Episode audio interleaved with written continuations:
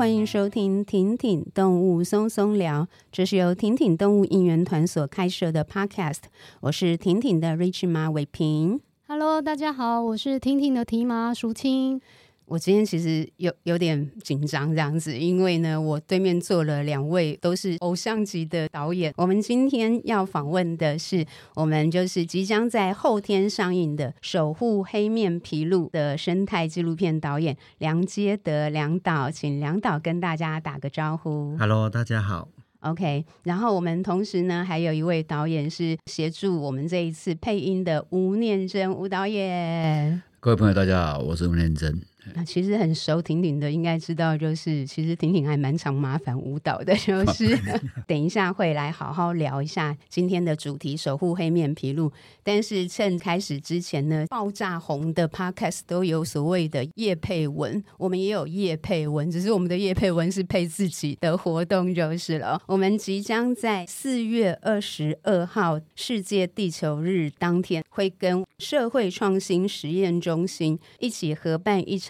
以动物园和联合国永续发展目标 SDG 为主题的一个迷你工作坊，我想问一下两位导演，你们应该近几年还有去过动物园吗？有啊，也有 陪孙子去吗？对，然后 OK 陪小孙去木栅动物园。对。OK，那梁导呢？我好久没去了，应该根本就是你跑野外都没时间了。嗯，对，就是都在野外看动物。对，所以动物园它真的就是一个很适合合家去，就是带着小朋友去亲近动物的地方。我有很多年非常非常长的时间，我是不敢踏进动物园。然后我也曾经一度就是跟某些很有爱心的动团，就是会处于那种好像动物园应该要废掉，会有一点点那样的心态。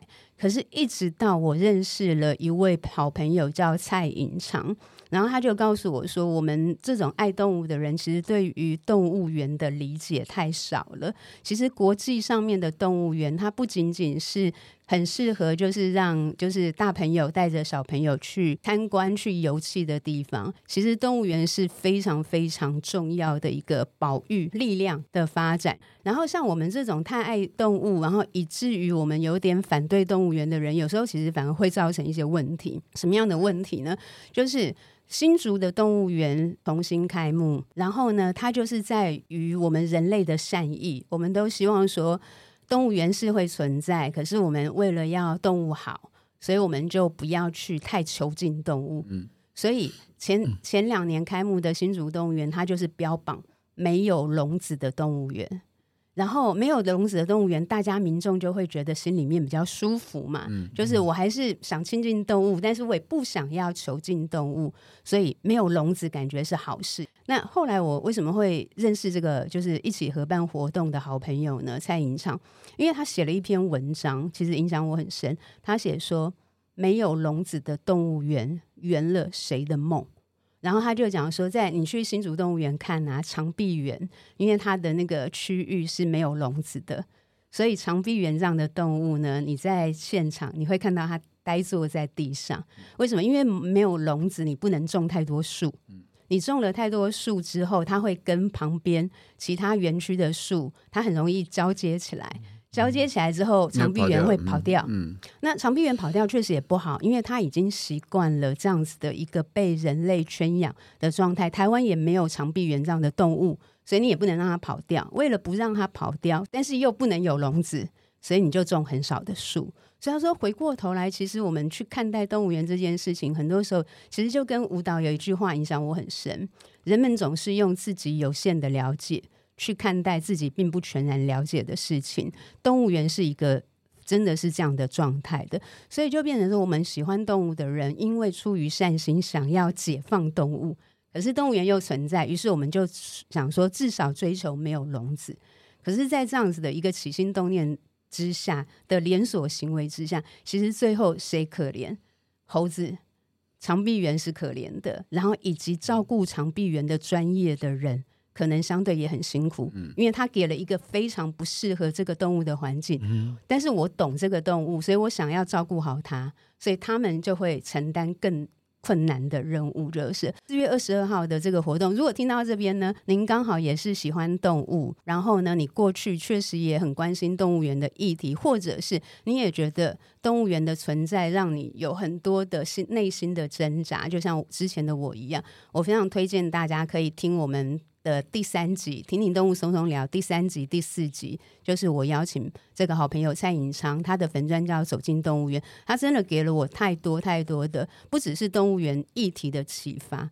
我们这种很喜欢，可是其实了解很少的人，有时候我们的关心、投入，甚至倡议走街头，搞不好其实我们在做一件不见得真的，嗯。对这件事情有帮助的事情就是了。嗯、不好意思，占用一开头的时间。我们这个活动三月二十五号会开放报名，请有兴趣的朋友可以密切注意。那我们来进入今天的重点，请教梁导，守护黑面琵鹭啊，是三十年才累积出来的作品，是从一九九二年开始。想请教一下梁导，您自己。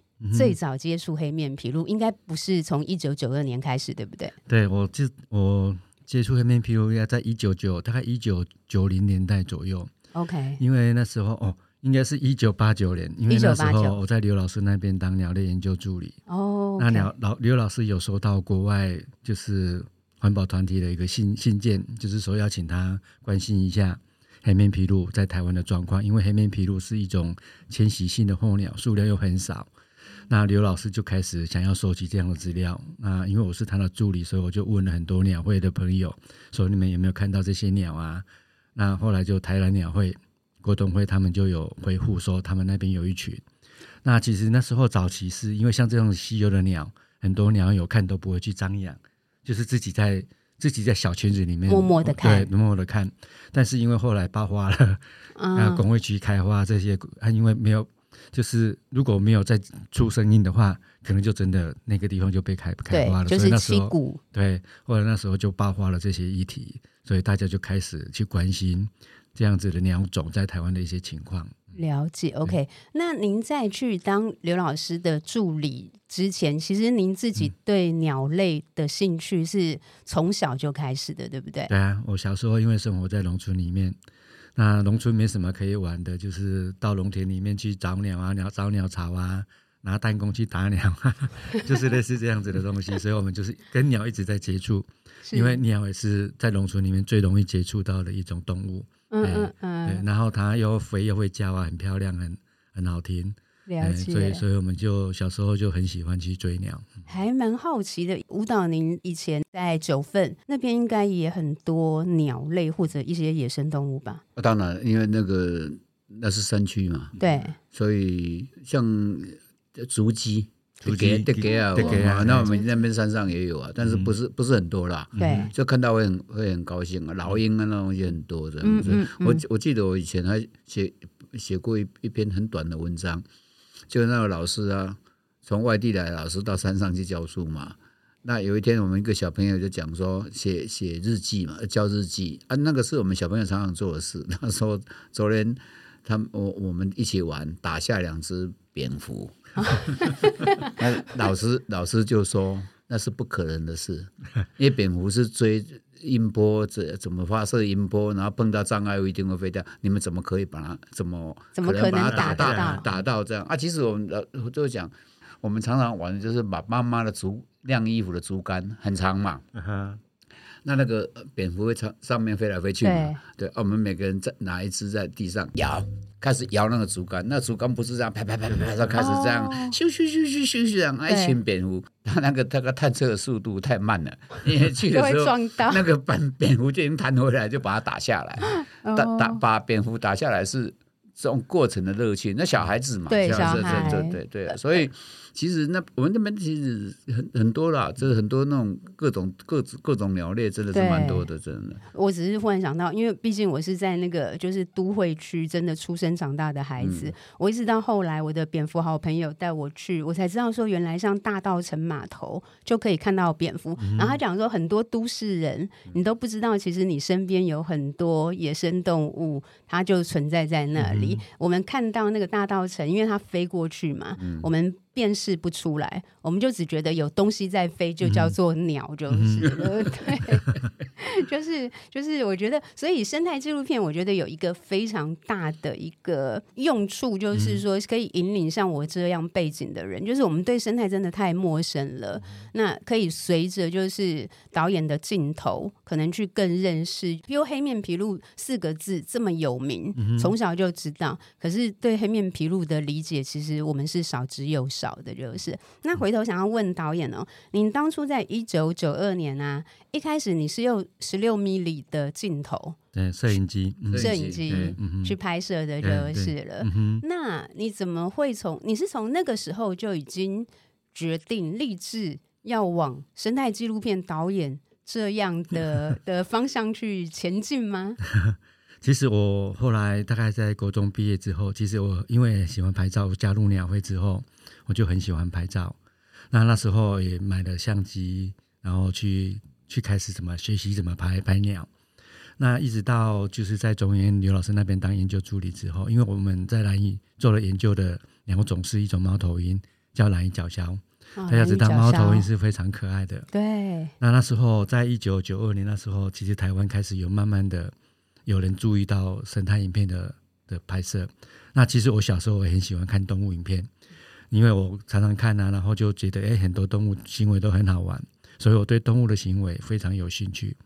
那我在刘老师那边做兰屿角鸮的研究，后来做了好几年，那就觉得说，因为我喜欢拍照，就想说，那我们是不是可以自己买一台摄影机来拍？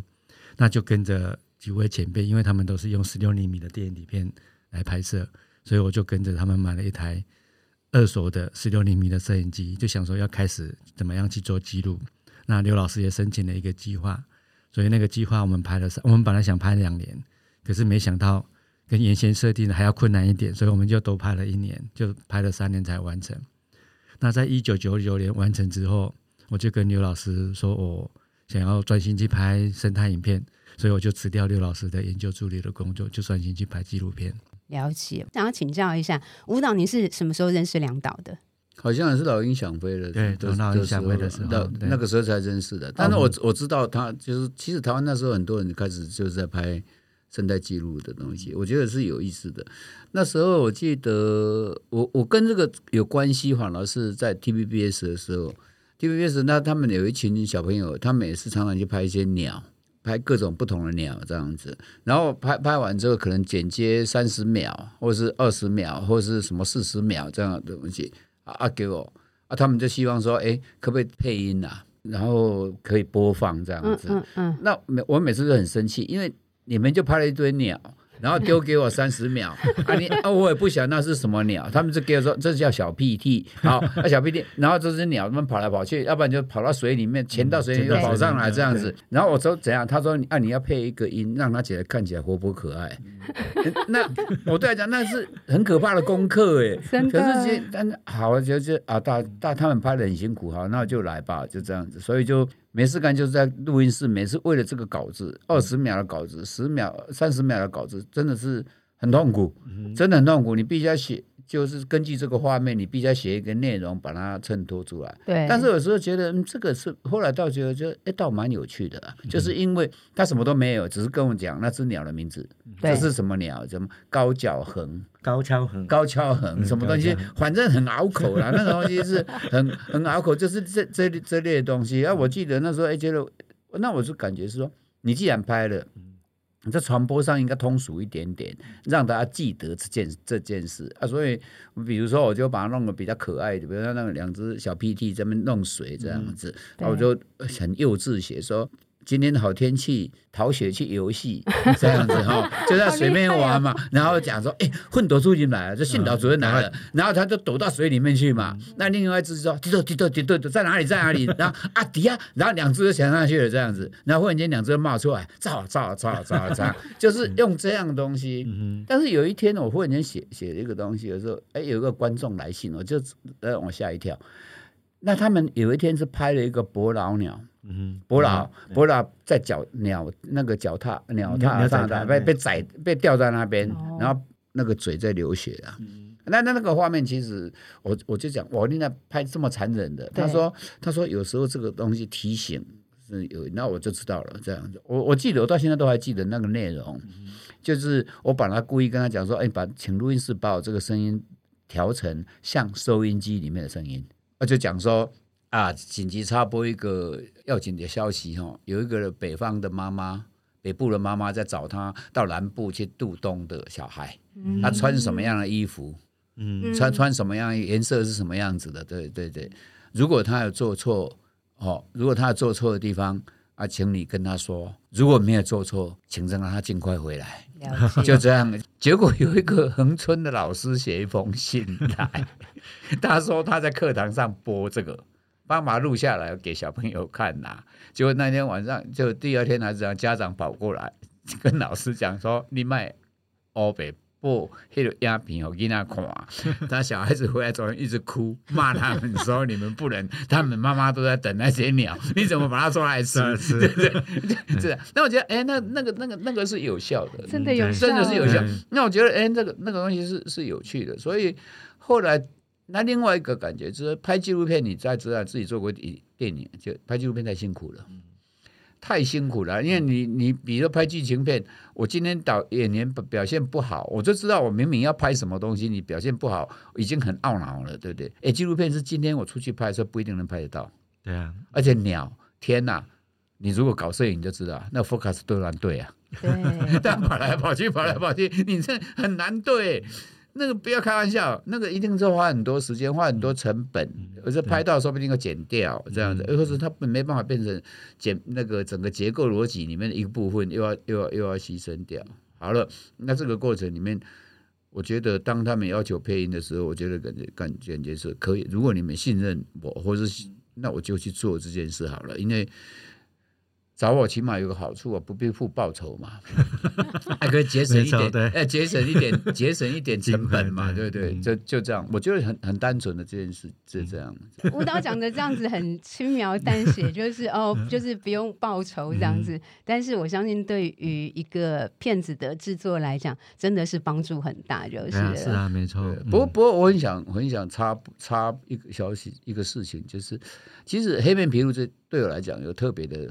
感觉。是，就像我刚刚讲的，什么高跷横啦、嗯、小 PT 啊，就我住在山上的社区，嗯，也有一个湖，里面常常跑了很多候鸟来。嗯，那有一天也是一堆一堆那个那个拍照的人闯进我们社区，他就透过社区里面的某个人，然后的报报名字，就全部讲。一十一十几二十只长枪大炮 在拍一只鸟啦，是。那我们常常在湖边散步散散步嘛，啊，那么过去他们外来还讲说，哎，小声一点，小声。先心里想，靠呀，我我们坐在这边，你叫我们小声一点，对对。好，那个后来就问到这是什么鸟，然后讲半天，老实讲，我现在已经忘记了，我完全没有记得。那其实就像那些小 B D 什么东西，你在脑袋里面就一闪而过。你小 B D 那个东西常常看到以后，然后知道，对。那黑面琵鹭是非常特别的啦，黑面琵鹭看起来是听起来是学术的名词嘛，对但是我那时候猎人请去拍也是拍一个短片，拍一个短的东西，也是拍黑面琵鹭的时候，南部的人讲说那个叫 inhale 叫喇叭，喇叭，嗯，喇叭啦，嗯、啊，其实在北部你用那种声音把它讲讲起来叫喇叭。拉背，拉拉就是搅拌，搅拌，背就是拨来拨去在寻找，拉背拉背拉背，就是他那个嘴在那边挖来挖去，挖来挖去这样子。而且这个名词非常跟人非常有关系，讨生活的过程就是一个拉背嘛，蒙拉蒙背嘛，对。所以我那时候记得文案的一片段就写蒙拉蒙背蒙高背，就是让它押韵的。那忽然间觉得，哎，这个东西跟我有关了、啊，不是跟我们变成有关。任何人的生活也都是都是这样，拿来拿去，拨来拨去，从中间找到一种可能性嘛。就像最近很多人就跟我讲说，哎，舞蹈你是那种斜杠的代表之一这样子。我说斜杠只代表一件事，是他永远找不到人生的目的，没，所以在重复，在尝试各种路线，到七十岁的现在还在拿背。对，所以因为这样，所以跟黑边披露有一种。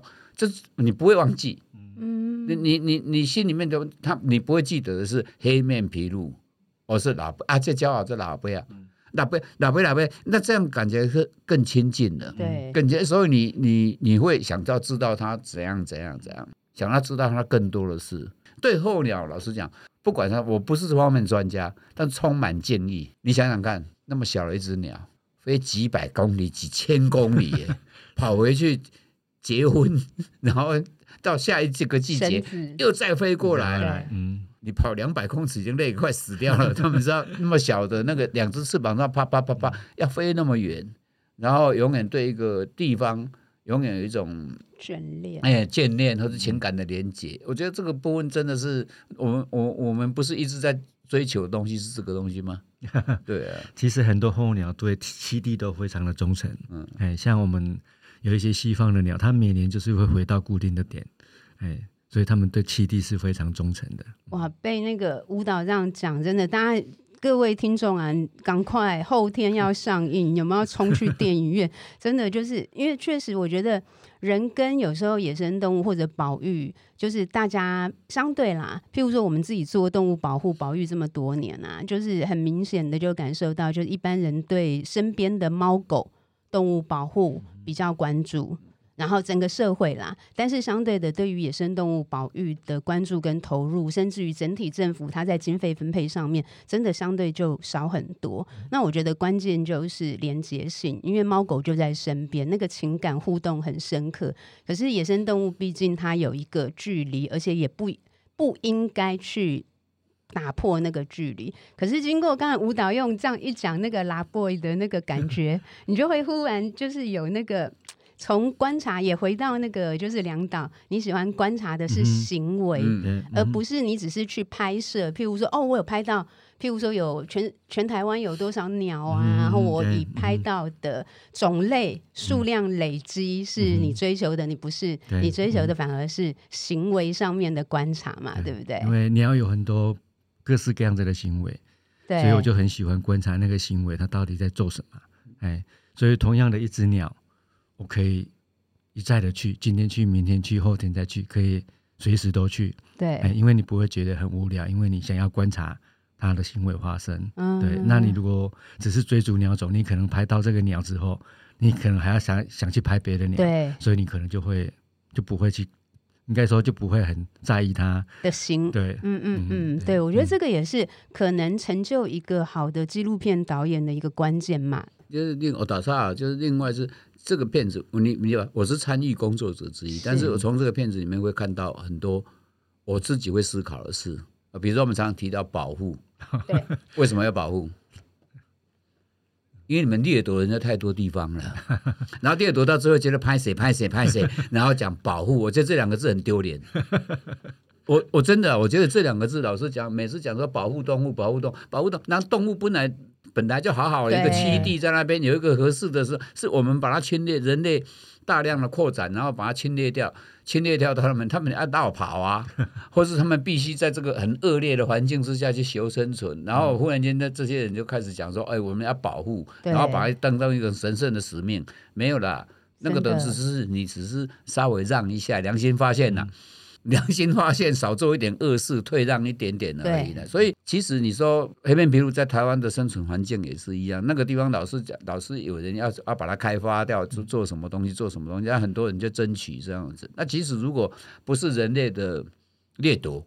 其实他他就是他他不必要啊，他就好本来就这样子啊，本来就可以是这样好好从北方来这个地方安安静静走人嘛，对不对？不会像早期我只这么弄来弄去，你们为了要拍照拍比较漂亮，还放鞭炮，让他让放鞭炮让他们下飞，然后只要拍飞跟降落，哎，那你们这不就不是害人家吗？那所以它里面也拍到的东西，比如说像日本，嗯，几乎是那个日。人住的地方都已经房子都已经盖到他们可能栖息的地方去了，然后变成人跟鸟好像那种共存，看起来好像很和和谐，还蛮和谐的。没有你可以想生的一件事情就又又来了，就是永永恒的矛盾，就是因为人需要。住宅需要发展，需要经济，需要各种理由，就必须把很多栖地占为己有。对，然后这些鸟就是弱势的，弱势它也没办法，它只不会讲话，它不不会讲话，也不能抗拒。好了，这是一个重点，就是说我我我对很多纪录片的工作者为什么充满敬意，就是他们代替那些弱者或是没办法讲话的人在出声音。就像很多人会讲说，哎，动物为什么照顾？因为动物很可很可怜，它它它。遭受到的不公平的对待的话，他没办法讲。对，就像一个小孩一样。好了，所以你这个角度，当自己有孙子的时候，特别对动物的这个很多部分，你会特别关注，因为孙子跟你的关系那是那么紧密。可是他那小时候一一两岁之间，到现在为止，他会稍微会表达，但是那个过程在。他痛，他也不会讲啊。嗯，他生病，除非是啊妈妈发现，要不然他怎么知道他在发？只是知道他看看欢，哦，看欢比较不好带。哎，那你就必须要去注意它了。好了，那我们把它把它看看更大一点点。那动物不是都是的，真的，你没办法。你刚刚提到动物园这件事情，对。也是一样啊，年轻的小孩子的时候很喜欢去看动物园，去动物园，因为你住在九份那个地方，到台北来动物园，哇，那是超级大旅行哎，对不对？我看到很新奇，回去可以讲，去一天，回去可以讲一年，这样子 哈，从什么东西什么东西开始讲，这样子。到年纪大，慢慢慢慢长大的时候，你去动物园，有时候其实是属于说陪伴或者带谁去参观之后，你觉得难过。对，因为你每有一个很糟糕的东西，就是我每次去动物园看到每个动物的眼神都是悲伤的。嗯，啊，好，那也同样就像你讲的，那动物园都是坏的吗？不是，但是某一些部分说不定是好的，是我们不理解的。嗯，我们只是用单纯的那种、那种、那种、那种反射。所以我觉得我我当我看这个在配配片比如这段这个整个影片的时候，其实跟之前很多东西不一样，很很多思考会跑出来了，很多想法会跑出来。对，刚才那个舞蹈你讲到就是那个七地，或者是就是很多时候都是因为我们人类的扩张，可是我们不自觉嘛，然后我们已经破坏掉很多七地，也就是。野生动物在不知不觉当中，它一直退让。嗯、那我把它结合刚好那个动物园的话题，最近那个寿山动物园在今年初也才刚重新修整开幕，就是、嗯、那寿山本身是台湾猕猴的原生栖地，嗯、然后。那他重新开幕之后，我们是，我们也是上之前才访问那个台湾猕猴工程推广协会，因为很多民众不懂，那他又重新开幕，有些可能甚至于就是寿山当那边的民众当然知道，甚至高雄的民众可能也比较知道，可是也许譬如从北部想说，哎、那刚开幕就抢票嘛，就去。他说他们就有遇到民众说，就是进到寿山动物园，然后看到他们穿着那个 T 恤，因为他们共存推广协会，嗯、就很紧张的讲说：“你们动物园的猕猴跑出来了。嗯” 然后他们只好讲说：“没有，他们是原生的野生猕猴，是我们人类就是进入到一直在拓展，嗯、我们在他们的家上面盖了一个动物园。嗯”所以我觉得，其实人对于保育或者跟整个环境的理解啦，真的是还有很多要学习的地方。嗯、所以像在片子里面，其实有讲到黑面皮鹭在一九九二年的时候，那时候大概剩下三百只，嗯、然后到现在经过了三十年之后，到六千只，嗯、然后我们就会觉得说是保育有成之类的。嗯嗯、可是实际上片子里面其实却带出来说，并。呃，三百到六千当然是好的，嗯、那个就是这三十年来这些很多守护黑面琵鹭的人做出的努力累积的。大家自己要进戏院看，就会看到，包含像是在韩国啊，在不同的国家、嗯、都有人就是很努力的在守护着，就是了。嗯、但是即便到六千，骗子却也告诉我们说，实际上。就是呃，还是对黑面琵鹭的生存还是充满危机，对不对？就是它的栖地上面还是有很多的威胁，对吗？嗯，对。因为其实很多群居的鸟，我们看到的是一大群，可是当它消失的时候，是一只都不会就看不到的。像我们之前拍的那个呃，寻找神话之鸟里面的大红头燕哦，它来繁殖的时候，你看就是一群三四千只，可是当它不来的时候，一只都没有。就瞬间就都就瞬间就消失了，所以其实对这些稀有的物种来讲，这个是非常危险的，因为它栖地不适合，它不是一直不来而已，它是整群就不来了，哎，所以这个是我们大家要去关心、去理解的，哎，那这三十年来，其实然后有黑面琵鹭的地方的学者啦，喜欢看鸟的，就是保育团体啦，其实大家都一直在关心他们。那比如像在澳门，因为有一个当仔湿地那边。澳门是寸土寸金的地方，很多地方都是拿来被开发成观光饭店啊、赌、嗯、场啊场这些。可是为了要保保护差不多五十只的黑面琵鹭，澳门市政府就把那个地方划成保护区。那个地方如果要要换算成金钱的话，超过百亿美金。嗯，欸、但他愿意退让就是了。对，对 也不能说退让，反正就是应该要，对 不对，用用这个词有点好像是我们牺牲了什么。人类都很大，对，人类 最大才会退让。对对，对，那其实有很多类似这样子的例子。那台湾早期七股工业区的画室也是这样子，因为就是为了保护那群鸟，所以就把其保护区本来是要开发成工业区的，嗯嗯，但是因为那群鸟就在里面。所以就把它划成保护区，那大家共同来关心。是，但是往下是不是会？老实说，也像黑面琵鹭。我后来也才看了电影，知道说，就是也会面临现在光电板绿能发展的这个部分。嗯、目前，因为像之前我跟台湾十五保育协会很熟，去、嗯、去年、今年我们都合作的展览，嗯、里面也在讲说，光电板设置其实如果说我们在选地点上面太过粗暴的话，嗯、就是。应该要更细致一点，对吗？对，其实我我想太阳能板是一种力能的，那因为我们大家都缓和嘛，对，那缓和你核三墙不盖的时候，那种我们都都需要用电，对都是需要发展能源。那呃，如果是选择在一些比较不是生态敏感区的话，其实我想这些大家都可以接受，对，但是就要避开一些生态敏感区，像之前在呃布袋八区，就是因为。本来是鸟很多，黑面琵鹭很喜欢的店，但是那个地方后来就被盖了太阳能板。哦，盖了太阳能板之后，其实它就消失。对，它就不会用用那个地方，鸟还是在，但是它不用那个地方，嗯嗯嗯、但是它的生活环境就会被压缩。对，哎，所以我是希望说，像这种太阳能板的开发，这些可能要避开一些我们说的新生态敏感区。对，就是要先做一些调查。哎，你知道说，哎，这个地方有什么样的稀有物种，我们就避开这边，不要去开花，因为我想这个就就是绿能这些，我们，是也是势必要要有一些。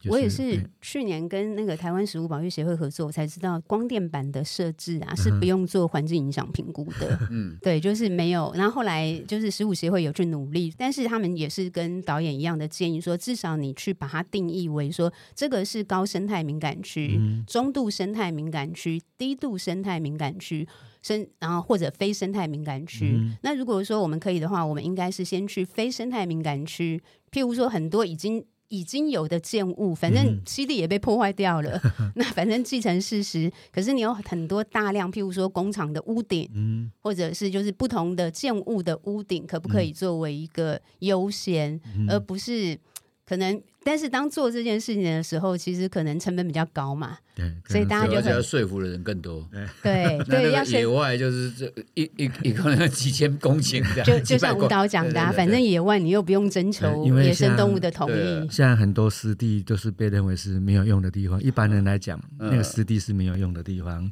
因为那些地方，比如说南部有很多早期的晒盐田的盐田，但是后来因为我们没有晒盐政策之后，后来就慢慢变成湿地。那就吸引很多鸟，那那些地方通常都会，大家都会认为说那个是没有用的地方，荒地、荒荒地，对荒地。所以那个地方，因为有如果又是国有地的话，要开发就更快。嗯，那私人的私人土地的话，可能就是哎花钱买，可能也可以买得到。哎，所以大概就是因为这样子，所以大家就会往那个地方去。有一个地方我不知道大家有没有想到，比如像高速公路。高速公路那么长，然后有那么多地，如果在高速公路上盖太阳能板，再往上盖一层，对，因为我们现在那种建造的技术很进步，比如说那个公路、马路也是好几层叠起来，对对对，对，那如果上面加一层做太阳能板，有在国外有啊。国外就是高速公路上要给加一层，加一层嘛，哎，对耶，盖一个屋顶，其实都是太阳能板，它就不用再把现在的地再弄掉。而且这样子的话，那个车子在下面行走，有时候不会那么热，不会那么热，而且有时候像我们在走那个就是。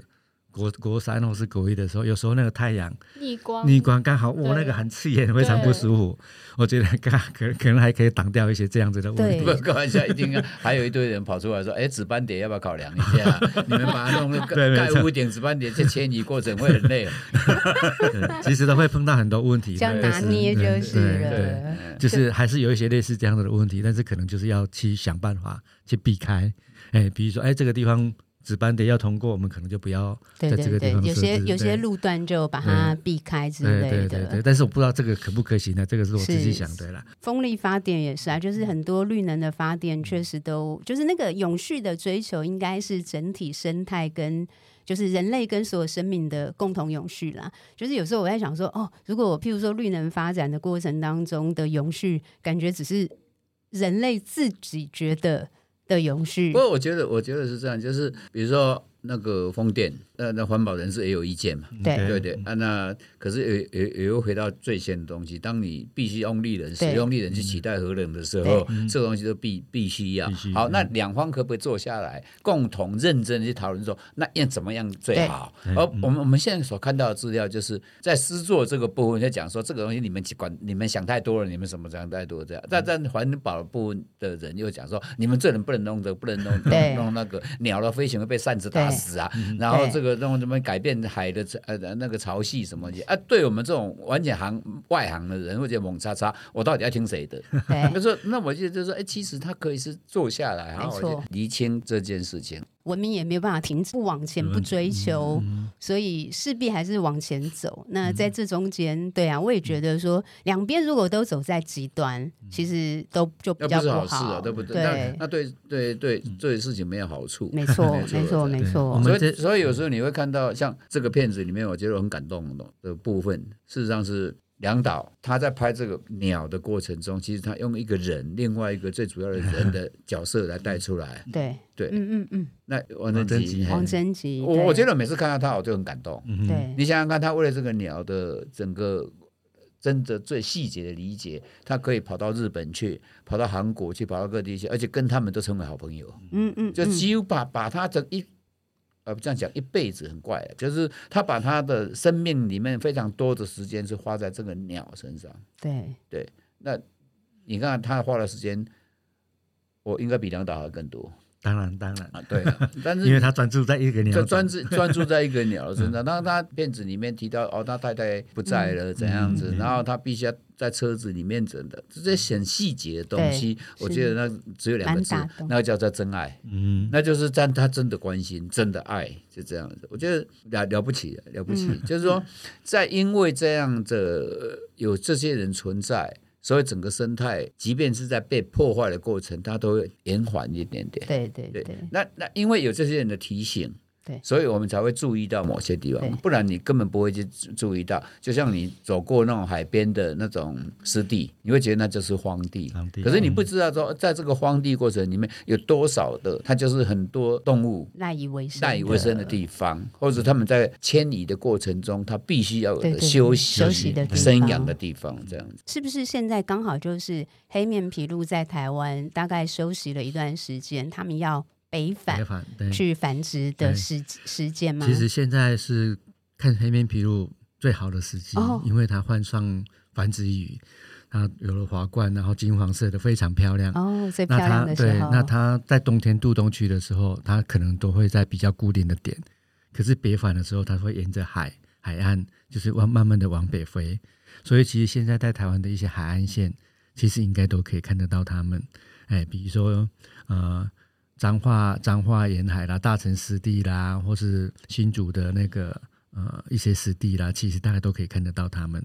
那现在去看最漂亮，哎，所以大家可以赶快到野外去找它们。如果找不到的话，欢迎三月二十四号要到西苑看他们。对对对，没错没错。刚才讲到他们就是在为了繁殖，所以他们会有就是黄色的羽冠，对对，繁殖羽，我们叫它繁殖羽。OK，嗯，所以你看那个舞蹈，你有没有觉得那个野生动物比较厉害啊？你看像我们人也不会因为繁殖季，诶，我们也没有繁殖季节，就是我们就要靠衣装嘛。我们都讲人要衣装，没有，他们结婚典礼是把自己弄得很丑啊。对啊，你看都要靠靠外在打扮，可是我们的黑面琵鹭可以自己就长出很漂亮的黄色繁殖羽，哎，对啊，是没错，哎，非常的吸引人。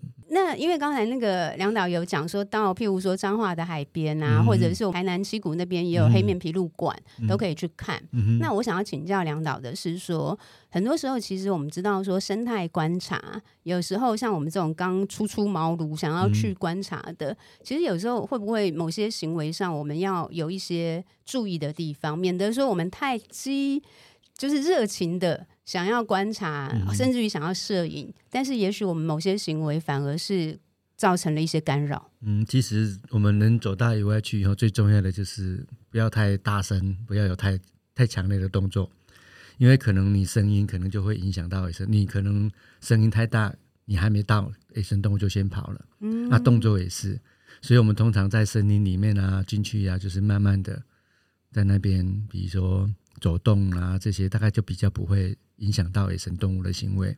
有时候我们如果在森林里面找一个地方静静坐下来，其实你可以看到很多鸟就会在周遭飞来飞去，很多野生动物都可以靠近。我们早期要看到像嗯，现在山上有很多那个山羌啊这些，嗯嗯，我们早期要看到这些野生动物是非常非常难的。但是经过这几十年，我们大家啊、呃，可能比较友善的去接触山林，现在在山里面。要看到这些动物，其实相对的容易很多。OK，嗯，所以可能只是譬如说，如果爬山，只是坐，嗯、反而只是坐下来静静的一段时间，嗯、也许反而比较容易观察到。对，应该也可以这样子讲。了解。OK，对，以前他们爬山的，就是哎，早期啊很少，到后来你爬山很多水路都已经。水路都跑到你帐篷外面来了，对对，这样已经习惯你，你那样的友善，就像我以前常常讲说，哎，台北，我们以前都没有看到斑嘎，斑嘎，斑嘎，你在野外才看得到啊。现在台北市的和那个那个安全岛上面的常常看到斑嘎，真的对啊，就因为你不你不去惊扰它，你不去破坏它，他就不怕你了，他他就觉得啊，你就会和平相处，对对，本身就就因为他也要生存嘛，他就觉得这边是一个可以生存下去的地方。对 对对，那当然有些时候你也会觉得，嗯，怎么会会这样？是不是哪里有问题的？比如说我住新店嘛，对，哎，我现在山上那哎会出现果子狸啦，哈，然后台湾蓝鹊更多啊。那个有会讲说，哎，奇怪，高台湾蓝鹊怎么跑到这边来了？对，跑到低海拔的地方来，是不是高海拔？就是它本来的栖地受到破坏，或者是这样？对，没错，就有一些动物是这样子了。对，就会就会在想另外一个问题啊。对，嗯，但是我觉得是。其实其实不惊扰或是不迫害，我觉得那那就是一种和平共处的最最基本的东西。有一天，有一个朋友就讲说，他们有一次去阳明山还是哪里这样啊，有一群小朋友就就是年轻人都很大声这样子啊，看那没有鸟，那没有鸟，啊鸟就啊它就飞起来，飞起来，飞起来的。然后一个老人家就回头跟他讲说，人家做爱，你这样会吵到人家吗？对呀，你们令人讨厌吗？就这样子，我觉得哇，好传神哦。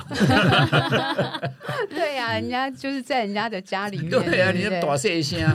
那刚才讲到那个不惊扰啊，我就想到，就是前一段时间有一个新闻，其实很多人很喜欢拍鸟啊，对的，然后鸟很美，结果竟然有人是把雏鸟，就是去有点像绑架一样，就是去野外把人家的整个巢取走，然后他放到就是等于等于收为己有啦，然后他开始收费，他就他就盖了一个可能大的笼子，对，然后开始去收费，然后那。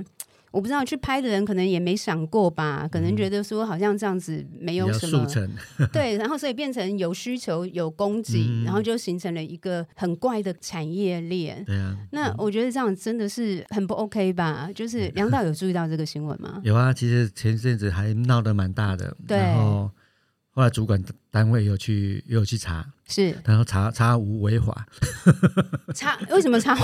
因为。如果是有保育类的野生动物，一定是违法。但是我想业者没那么笨，就算有保育类动物，他那段时间他也会藏起来，对，他就不会拿出来了。对，那时候那个是，其实这个事情不是最近的，是很久以前就有了，一直都有。常常有生态的摄影家或什么都会在会写文章骂人啊，就是说他们一看就知道说这个东西是布置出来的。嗯，其实就是把鸟抓过来，然后把它绑在那边，什么东西把它 setting 成啊，就像好像拍戏的过程，是把它当道具处理的，好像摄影棚一样。而且那不那不是一个自然拍到的状况，而是是整个是排出来的，对，整个是安排出来的这样子。那这个东西对对动物来讲，当然是一种伤害啊。嗯，对啊。其实这这样的照片，其实很多都看得出来，看得出来，因为鸟比较没有活力，那个整个环境也比较不自然。嗯，哎，是是是可以看得出来的。像有一些不管是民间，甚至于公部门啦，比如说会办很多那个摄影大赛，然后有时候就是就有有一个建议，我觉得蛮好的，是不是可以在比赛的但书上面？一般我们现在都会讲说，比赛，譬如说智慧财产权，你不可以是去抄袭人家或者用人家的作品，其中譬如说可不可以加一个规定？是你必须要，就是这个作品是自然的，对，是自然的，对，为人工布置的，对对对。那至少就是可以减少一些人，他可能就是为了一种虚荣心嘛，就哦，我比赛得奖，或者是然后他就去创造一些那种画面。那一般我们大众又看不懂，就会拍手嘛，讲哦，好 厉害哦，什么冠军作品很棒，然后到处展，我们还一直拍手，结果就有点助长那个风气，就是因为其实现在就是一般的传播传播的管道太普及了，比如说赖啊、脸书，大家拍了，然后就放上这些就是文砖啊这些，然后去宣传，然后大家看了就会按啊赞啊赞啊。其实我想这个是现在很容易达成的事。但是大家都不会去了解说，哎，到底这张照片是怎么来的？对，哎，对，所以我觉得那个，我们不是都讲说媒体试读嘛？我在想说，现在也我们要学习那个生态照片试读就是了。嗯、像我现在也比较会按赞之前，我看那个作品啊，我也会看一下，这个会不会太不自然？对对对对对对。对那想要再请教一下梁导，您在片子最前面有写说要把这个片子就是 献给您的太太嘛，对不对？应该的。对。然后在那个寻找神话之鸟的里面，其实有看到您的女儿就是了。嗯、我想要就是请教一下，您身为一个纪录片的导演啊，嗯、跟就是在跟家人之间，您的家人都很支持你吗？啊、就是他们是怎么支持你的？呃，其实我在一九九二年开始拍纪录片的时候，我就是在那一年认识我太太。对，那她知道我大概的工作的模式，我在做什么事情，所以她就非常非常的支持。那因为我们拍纪录片，其实通常都没有什么经费，那最最有力的助手就是自己的家人，所以我太太啦，后来我女儿啦，反正我们就是三个人就经常出去拍纪录片。对，那呃，我就是想说，利用这个机会，因为我太太其实最近身体不是很舒服，所以我就想说，利用这个机会，谢谢她，谢谢她的帮忙。像我女儿小时候，我太太就是在照顾我女儿，那她就不能跟我出去了。嗯、我记得有一次，我那时候在马祖，因为出去拍，有时候要隔一段时间才回来，可能两个礼拜到是多久？我记得我有一次回去的时候，我抱我女儿，我女儿就在哭，因为。他好像不认识这个人，对对啊，所以太陌生了。对，因为有一段时间没有在家里，那都是我太太在陪他，对，所以他可能也想说这个是什么样子。电影工作者也会这样吗？嗯、电影工作者或者是这种戏剧，我我，我想应该这样讲，我向所有拍纪录片的人致敬啊，心里面都真的是觉得了不起啊，因为电影工作你最多是几个月嘛。就是在外面拍摄的过程是几个月，那纪录片有时候一拍下来是几年呢？欸而且几年这个东西有特别拍生态，你随时在改变行程，在改变那个，有时候你会等一个镜头，可能会一两天、两三天都在荒郊野外，而你把。弃家庭于不顾，哎，不是这样吗？如果从另外角度来看，从婚姻的角度来看，很多太太可能会抱怨的，就是说啊，你为了追求你的理想，然后你你把整个家应该有的正常家庭生活搞得我必须要承担所有东西，连回来女儿都不认识你，等等等等。但是话又讲回来，如果没有这些人的话，其实很多东西不会被记录下来。我们不可能那么轻松买一张票进电影院就可以看到黑边琵鹭的生态，那是很多人花很多时间记录下来。的，当然更感谢的就是说，这几年来很多企业，嗯，当然很多企业的现现在企业的的评价也都在改变。你必须要觉得，哎，你对环境的保护有多少？对文化支出是什么东西？叫做 SEG 吧，什么还是什么 ESG？呃，ESG，嗯，那这个东西的评价，但是也有很多企业其实在 ESG 的制度不是 ESG 的评估出发生之前，他们已经在赞助了这些东西，这些东西。其实伟创应该就是吧？对啊，其实我们这个纪录片很感感谢，就是伟创人文基金会的赞助，因为其实他们如果没有机会赞助我们的话，其实我们这些这些片段啊，这些底片可能。会放在仓库里面，不知道会放多久。没错，没错。所以我就说，当然感谢这些企业，当然也要更感谢这些拍纪录片人的家人的理解。嗯，这个理解是很重要。如果是我在做一件事情，我旁边的人都在反对，对，我我我想做不长久的，那做那做不长久的，你必须你就真的必须要去去去回去开店卖东西的这样子。真的，对对。所以真的是，我觉得谢谢太太啊，这是理所当然的。这是非常感谢我太太。欧尼尔，非常 感谢家人呐、啊，因为其实真的是都是他们的支持，才有办法继续做这样子的事情。真的就是从一九九二到现在哦，嗯、一直持续不懈的。嗯、OK，那这因为之前有也有提到说，这一次就是也还好有像是纬创啊企业的赞助，嗯、然后可以把这样子累积的片子去整理出来。嗯、我想要请教梁导的是。这样子三十年片子累积，然后最后却要形成一部，我印象应该是八十四分钟的片子。嗯、这中间就是您在就是要怎么规划？就是这么大量的资料、画面资料 啊、呃，其实这个是一个非常伤脑筋的问题。因为我们那时候开始想要做影，想要想要完成这部纪录片的时候，就开始整理资料，那就开始剪找剪接。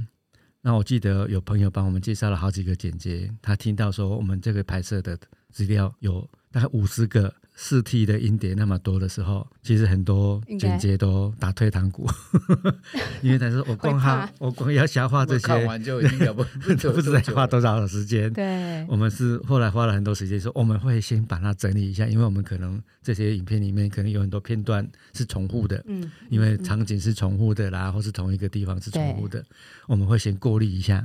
因为后来我们有找了一个助助手，因为伪创赞助之后，我们有找了一个助手，就是专门在整理这些资料，那就先过滤了一部分。那后来慢慢慢慢的就是这样子，大家开始看影片啊，然后讨论啊，这个影片才才这样子才完成。当初也我也问过他这个问题，因为你纪录片是。拍的时候，你不会说我刚开始拍就想这个结构以后呈现的结构是怎样？是因为我有多少素材，我从菜市场买多少东西回来，你会做成什么菜？是这样子。那我觉得梁导他们是，你啊不，你只要做影像了就知道，这种动这种动作太困难了。当资料多到对 一拖拉库的时候，你真的要把它整理出一个八十四分钟，不要九十分钟都很难的。对。后来他们有他们在。初期的时候，先剪出一个东西来的时候，他先试片，对，他找很多人一起看，对，就是有提出，哎，对对对，就提出一个意见，说那这样的。这样的片，这样的画面，对对对，这样结构可不可以缩成什么样子，或改成什么样子，会观众更容易进去？对对，就是说让它的效果更好。嗯，而而不是想说我牺牲什么，不是这样，就是说在让阅读者他可以更容易、更容易看清楚这件事情。对对对对对，这个片子里有情感，让他有一条线让他走进去。那这个东西就是这这个这个东西是最后面最辛苦的工作，真的是这样子。我们那个刚才舞蹈讲了，其实我们第一个版本就是有请舞蹈过来。看了一下，那当然很多舞蹈啦，很多专家都提供了很多意见。我们第一个版本就剪了很多东西，因为第一个版本大概多长？第一个版本大概九十分钟，但是就是怕遗漏掉，因为这三十年来有很多人的投入，所以我们就每个人剪一点，哦、每个人剪一点，对对对对，就没有碎就是，对对，就就很多人都跑出来讲话，对啊，对啊，感觉好像就没有重点。后来舞蹈啦，很多专家学者的建议之下，现在这个版本就是我们。听了这样子的建议之后，修改出来的，哎。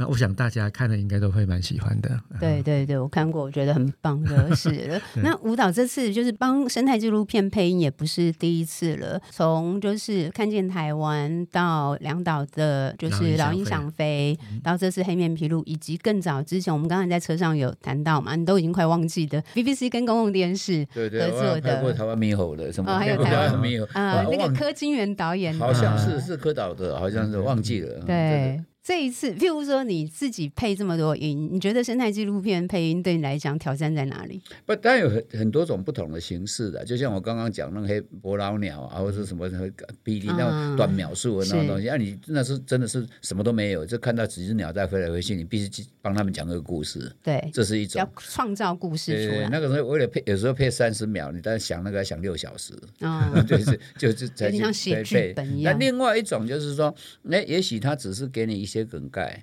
大要，那你中间必须用你去帮他用稿子，把它顺起来，这样。那两导这个对我来讲，我觉得是比较轻松的工作，因为它里面很多人都已经在记录的时候已经讲话了。嗯嗯嗯，就是比如说中央研究院那个刘老师，刘老师。还有那个摄影者王贞吉，王贞吉，他本身都已经讲很多，而且很精彩。那只是中间要做一个串联。那这个梁导已经都给你稿子，因为他已经算出这个阶阶段到那个阶那个空间里面到底有几秒钟，那几秒钟可以讲几个字啊？他已经很专业了，所以他写你给稿子，他说不定自己都已经先配过一一一次了。对，那我我只是负责把它补满，把它重新再再再做一次这样的功课而已。他没有说花很多。要你花很多时间去做一个补足，这样子。老实讲，那里面很多东西很专业，你也不能乱讲，对，所以你对对对，所以你只能在顺着那个稿子走，这样。所以对来讲，它是比较轻，反而是比较轻松的。但是因为轻松，所以你反而会看片子看得更多。嗯嗯，就是你有余力去看这个东西，这个会收获最多的是自己。嗯，我我的感觉是这样的。之前那个就是老鹰想飞那时候，其实后面的那个效益其实真的是蛮大的，就是就是透过那个老鹰想飞这部电影带出大家对于就是农药过度使用，没错没错的一个警醒。二零七也加入那个对老鹰红豆，对对对对 对对，我觉得这个就是可能那个一个一部纪录片它的其实后劲的 power 可以是很很大的，就是了。梁导，你自己投入纪录片工作这么多年，你自己看台湾在整个生态保育，或者至少一般民众，譬如说现在看纪录片的人，是不是真的比较更更多？然后大家的关注是真的有在成长的？有啦，其实我们台湾现在环境也越来越好，也就是生活水准也越来越高。那以前我们从来不会想说。可以到戏院去看生态纪录影片。嗯，你通常就是在电视台上面看看，哎，有一些这样子的动物影片可以看得到。对，没想到现在还可以上戏院去看生态纪录影片。那其实这个我主要是受到齐柏林导演的影响，因为他那个看见台湾，台湾对，所以我之前也就跟齐导讨论这个事情，那他也觉得这个是一个非常好的。管道，因为我们之前拍生态纪录影片，通知公家单位委托的，可是他们通常也会办一个发表会啦。那这个发表会办完，可能那个纪录片就结束了，就结束了，就没有推广。那我们花了那么多时间时间拍的这个纪录影片，我们觉得非常好，应该是要让更多人来关心，所以我们后来才会用想说用电影行销的方式，嗯，因为我想这个可以突破一些同温层，对，哎，因为通常呃。喜欢看动物影片的人，可能就是生态界的人啊，这些。可是我们要的这些议题，比如说一些环境的议题啦，这些，我们是希望让更多的人来看到，对，来关心。因为这些环境的议题是需要大家共同来注意的。嗯，嗯，嗯，像老鹰想飞里面的农药的使用的议题啦，这些。所以我想，呃，大概就是因为这样子，所以慢慢的大家也习惯了说，诶到戏院里面去看纪录片。老实讲，生态纪录影片在。在纪录片里面来讲是非常非常小众的，就是非常不被受重视的。纪录片已经本身不被受重视，但是生态片更是小众里的小众。没错，没错，没错。对。那我们为了想说，哎，像我们之前接的那个政府单位的，我通常都是拍我们要的目标鸟种，比如说我可能就是会集中在黑面琵鹭身上，那就不会有其他的相关的人。但是我们想说要吸引大家来看，可能就要一些人的故事，因为我想。人还是喜欢看人在做什么，对。嗯、然后我们像这个纪录片就以王子王胜金王大哥为主，因为他有很多故事性。我们想说用这样子的故事性来串联，看是不是可以比较容易吸引社会大众的关注这样子。嗯、对，因为如果太不是说太专注啊，就如果只讲譬如说动物本身、动物生态行为，嗯、它可能就会太像就是那种科普教育，或是在可能那种。在电视上看就好了。对对对，等于还是要有，确实就是要有，还是要有用一个人。用一群人物啦，嗯、去连接观者跟电影的情感，这样子就是。对，我们之前也是曾经跟，因为我们基本上我们像我们做的东西就是比较商业的影像啊，或者什么东西这样。嗯、那对纪录片的人真的是充满敬意，但是有时候会跟他们也是会跟他们建议说，你为了要让观众进去看，或者让观众看得懂，你很多东西是不是学学术要降低，但用另外一种讲故事的方法。那我觉得达成的效果是一样，说不定要更宽阔，但是必须大家就是互相帮忙，就是哎，这个是好东西，那我应该用什么方法去告诉人家？所以我常常讲说，讲故事的方法这件事情是很重要的，这样子。嗯，嗯，那有时候你拍纪录片就是很专业，对那朝这边走的时候，你讲出来的语言跟什么，跟很多的。剪接方式会让观众一下子散掉，对对对，会会会觉得哇，好好重，好重，好重，根本 进不去，就是对对，也他也也读不下去了，就这样子。嗯，对，OK。其实我最早接触梁导的作品就是《老鹰想飞》，不知道梁导有没有印象？我后来就是很感动的，就是在寻找神话之鸟的时候，梁导就讯息给我，问我说要不要出席那个首映会，我真的吓 吓坏了。对，因为我们是想说让。更多的人来看这样子的纪录影片，然后我就很感动。我想说，天哪，就是现在纪录片导演多不容易啊！嗯、就是自己导、自己拍，然后想办法让片子上映，最后还要、就是、努力推广，对，努力推广也要自己。然后连我们这么小的单位，两导都愿意亲自发个讯息，我那时候就觉得。总之就是非常感动，就是、嗯、对，也很就是对对梁导就很感谢这样子，嗯、可以带带我们看到这么多近，嗯、就是我们自己平常接触不到的这些画面就是了、嗯。谢谢你们。不会不会。那想要请教梁导，您就是这个是您的四部曲对不对？对寻找神话之鸟是第一部对一部曲，然后如果现在譬如说有朋友想要看寻找神话之鸟，还看得到吗？嗯、呃，现在寻找神话之鸟，其实彩昌公司他们有发行 DVD，哦，OK，对，然后之后可能也会在一些网络平台上面做一些播放，OK，好，那这个是一部剧，对，也有公播版的，可以可以跟彩昌谈，可以跟彩昌发行公司去谈播映就是的，OK，那所以守护黑面琵鹭是二部曲，对，是第二部，OK，快海洋的飞翔总共有四部，是，那为什么会起名叫做快海洋的飞翔？因为这四种鸟。都是迁徙性的候鸟，那这四种鸟都是用不同形态的方式在台湾出现。比如说，寻找神话之鸟里面的黑嘴端凤头燕龙，它是夏候鸟。夏候鸟夏候鸟来台湾的目的就是要繁衍下一代。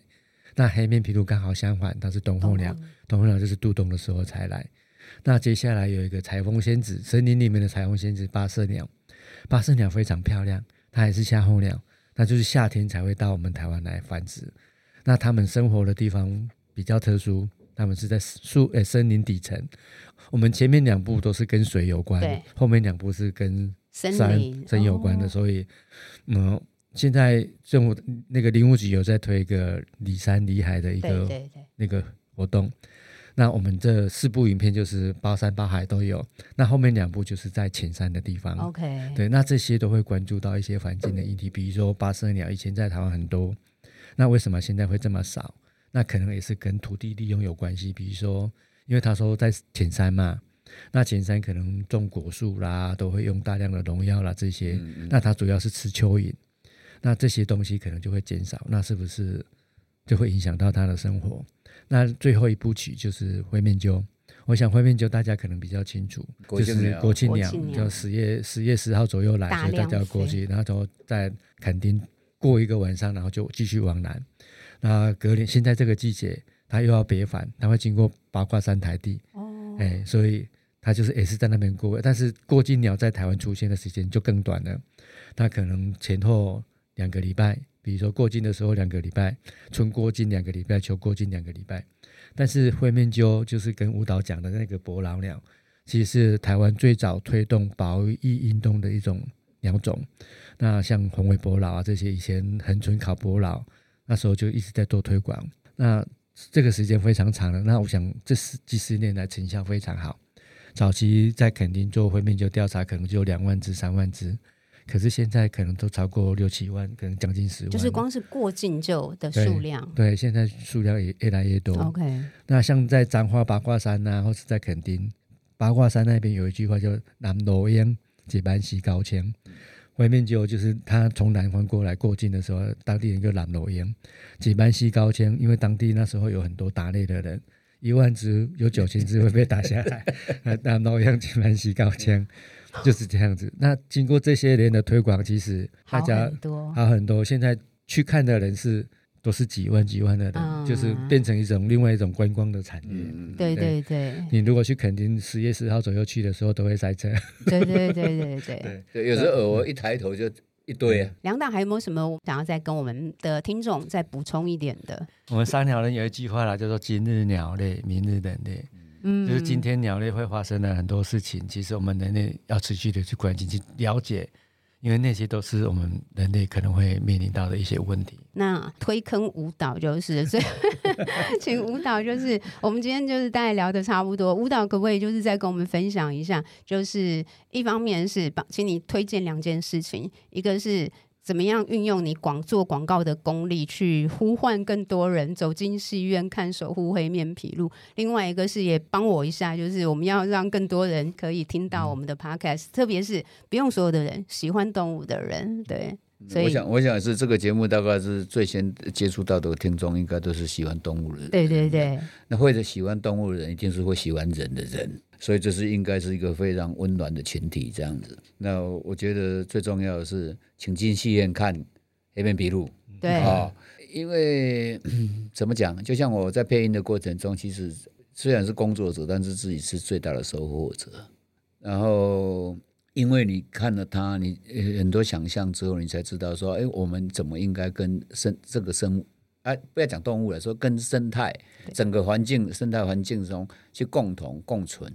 因为就像梁导刚刚讲的，今日鸟类，明天就是就是人类这样子，所以你可以看到，就是说，哎，我们可能在活在一个人的世界上，就觉得人是万能，但是在万能的过程中，事实上你对这个环境或对对很多其他动物，它可能造成很多伤害，而你不自知。我我其实其实我的意思是说，进去戏院看这个电影，我觉得你可以更了解我们自己这样的一个人，在整个的生态环境里面，他应该扮演一个什么样的的角色。啊，至于这个 package 这个东西，应该不是我来呼吁，因为我呼吁还是现在在听的人，应该是你们现在在听的人叫你的朋友进来听，这样才对啊，对不对？不然我怎么讲几波，还是这一群人在听嘛？对的，所以你应该叫你的朋友来听，这样子。大家有听到舞蹈有在讲，大家要行为起来哦。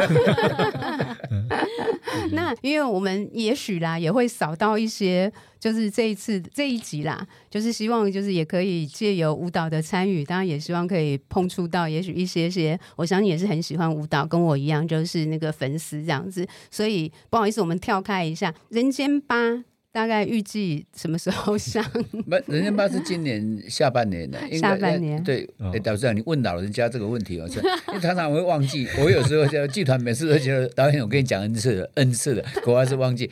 因为我只在意说什么时候可以把剧本完完整这样子，那所以这个过程好像是应该是九月的，九月九月开始演《人间八》了。嗯嗯嗯。但是，但之前是清明时节，清明时节。嗯，对。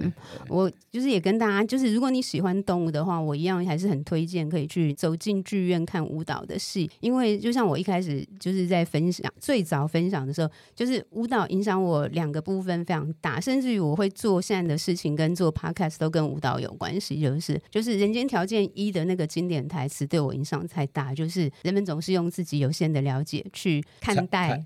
去，去猜测一些他根本不了解的事。对，那我自己做动物保护这么多年，发觉就是常常会有这样的自省，就是就是很多时候就是有太多我们不理解的事情，但是我们应该是先理解，你才知道怎么去行为嘛，对，对，而不是先用猜测，然后就自责。或者是谩骂之类的，可能其实我这句话也很有同感，所以大家要去戏院看我们的影片。对对对对对 对。所以我以前常常开玩笑讲说，一个婚姻专家，所谓的婚姻专家主持电台节目，只要有人 call in 跟他讲三十秒之后，他可以回答三十分钟有关你你怎么样去解决你婚姻的问题。我就哇，你好神哦！但换另外角度是你根本不负责任。对，就你都用可能去想象，对对对，你都还不了解情况，就是。那另外舞蹈有一个就是是。您对知识分子的诠释啦，也是讲说，应该是用自己所学的知识去分享，也相对可能没有这个知识的人。我觉得不管是生态纪录片也好，甚至于是就是我努力做 podcast 的，然后去邀很多保育的伙伴、前辈、老师来，其实也都是想说。就是这些拥有，就是大家都是拥有知识的人，可是其实社会大众很多时候，我们对于我们的某些行为，不是因为我们想要伤害动物。或者我们不在乎这个环境坏掉，只是我们不知道，我们没有意识到那个问题。看舞蹈的剧可以对我来讲延伸到做动物保护、做保育，可是回头看两导的纪录片，也许回过头来也可以让我们自己思索生而为人的一些价值的提醒，就是，没错，就是生而为人。如何在人间有条件？太棒了！谢谢，感谢。最后两位导演还有要给我们听众什么话吗？当一个 ending。我们这个片子三月二十四号要上映，是最重要的是大家要进去戏院支持我们。戏院见，对，戏院见。对，谢谢梁导，谢谢，谢谢梁导，谢谢舞蹈，谢谢。